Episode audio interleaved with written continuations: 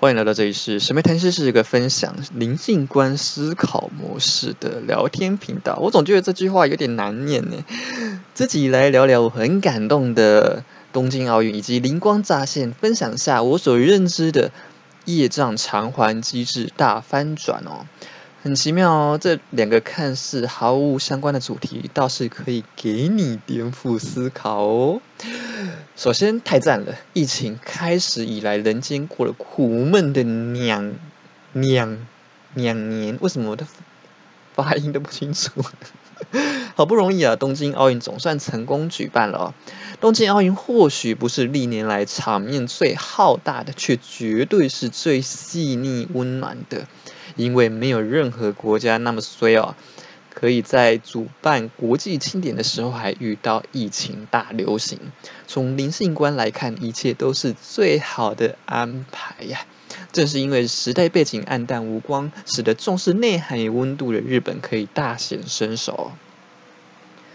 开幕式有很多片刻令我非常感动，三大棒球传奇携手传递奥运圣火，壮年人搀扶着老年人，一步一步慢慢的战斗着前进，几乎可说是整段圣火传递最慢。的一段，却是最入心弦的一段啊！我看见的是哦，不止日本啊，很多国家都面临的人口老化议题。我们所有人都享受着前辈们开辟的疆土，所以将神圣的时刻留给他们，让一切都慢下来，毋庸置疑啊！此外，东京奥运最令我热血沸腾的就是运动员进场的时候，各大经典。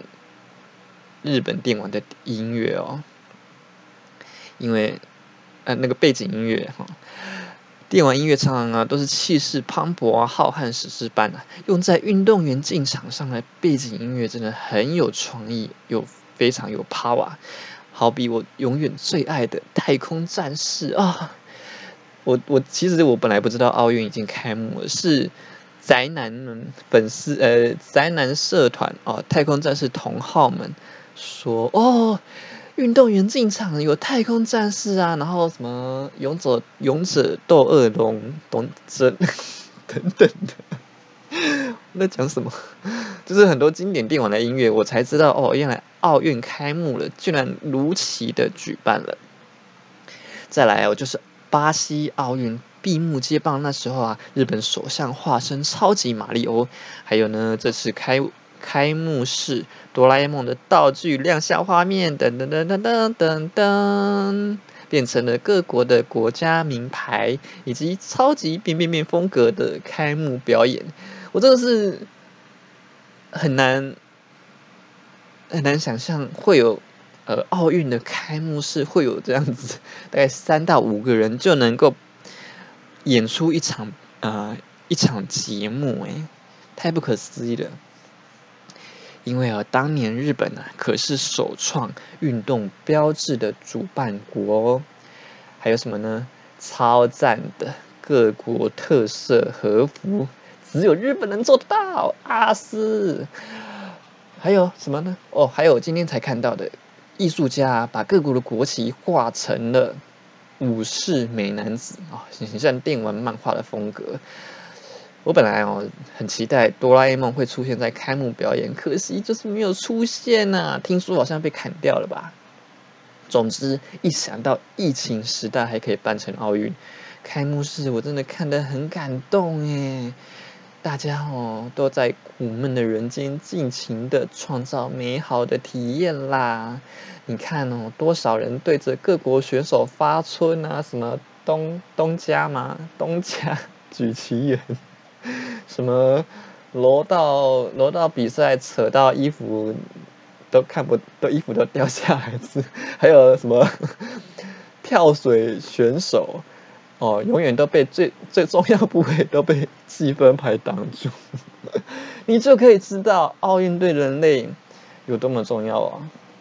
好啦，接下来是看似不相干的业障偿还主题。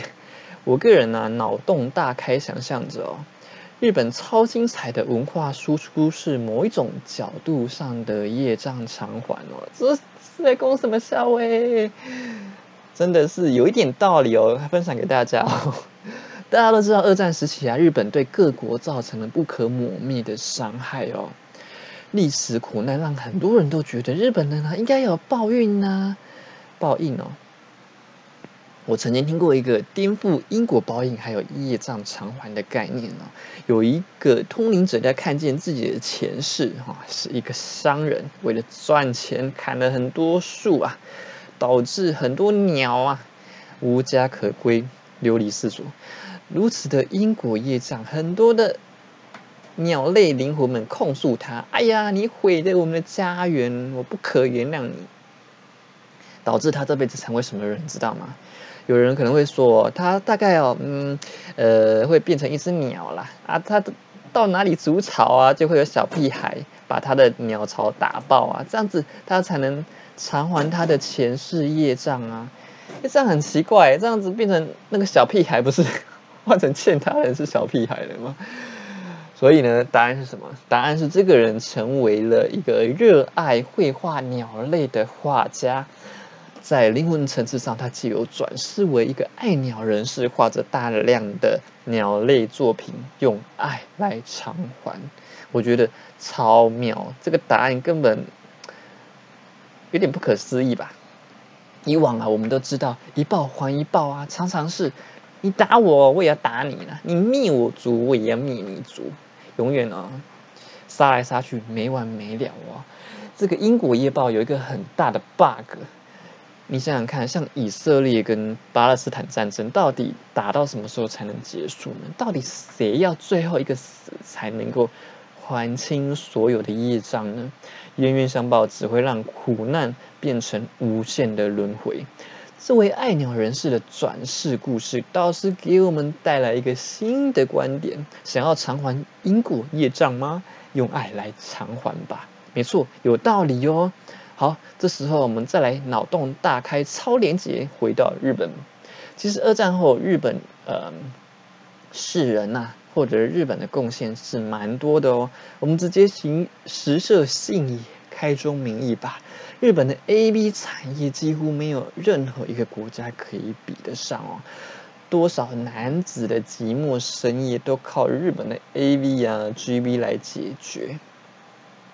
再来就是日本强大的电玩、动画、漫画输出哦，精致美学的观光旅游，还有道地日式文化体验，太精彩了。我个人看到的是，二战后日本借由大量的创造，在某种形式上偿还了祖先们犯下的因果业障。假设我前世呃曾经被日本人伤害了，他们这辈子创造出我最爱的。电玩游戏、音乐歌曲、日剧、动画、漫画、日式料理、日式体验，包括旅游景点呐、和服、樱花、祭典、泡汤、AV 番号。嗯，如果是我个人呐，我觉得还可以交代的过去啦。毕竟过去也不可追嘛。就算日本人死光了，我也不觉得我会被补偿了。诶，我不觉得我被补偿啊。当然，要补偿我就是要取悦我嘛，直到我满意呀。这些丰富的元素，真的都只有日本人创造的出来哦。有些乡民说：“哎呀，如果这世界少了日本人，该有多无聊！”真的，我看到的时候，真的也是心有同感啊。从小啊，美少女战士、库洛魔法使、七龙珠、灌篮高手、哥吉拉、摩斯拉。太空战士、格斗天王、哆啦 A 梦、蜡笔小新、神奇宝贝、任天堂、PS、超级变变变、一公升眼泪、安室奈美惠，巴拉巴拉巴拉巴拉。如果没有日本这个时代，宅男人生该有多么的无聊啊！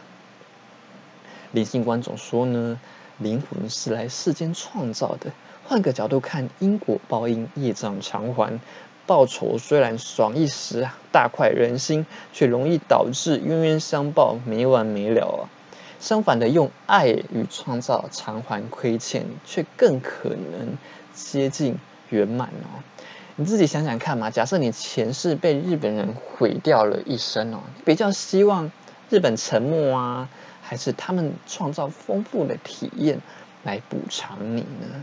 如果有人伤害了我们，亏欠了我们，除了争取我们应得的公道之外，我总相信啊，他们会，他们绝对会以某种形式偿还。怎么偿还我不知道，但我们不妨想象一下呢，生命中那几个伤害过我们的王八蛋哦，他们下辈子啊，主动投胎。活人变成我的富爸爸，他努力打拼一辈子的家产啊，被我败光光了。哦，在我满意之前，我可是不会原谅他们的呢。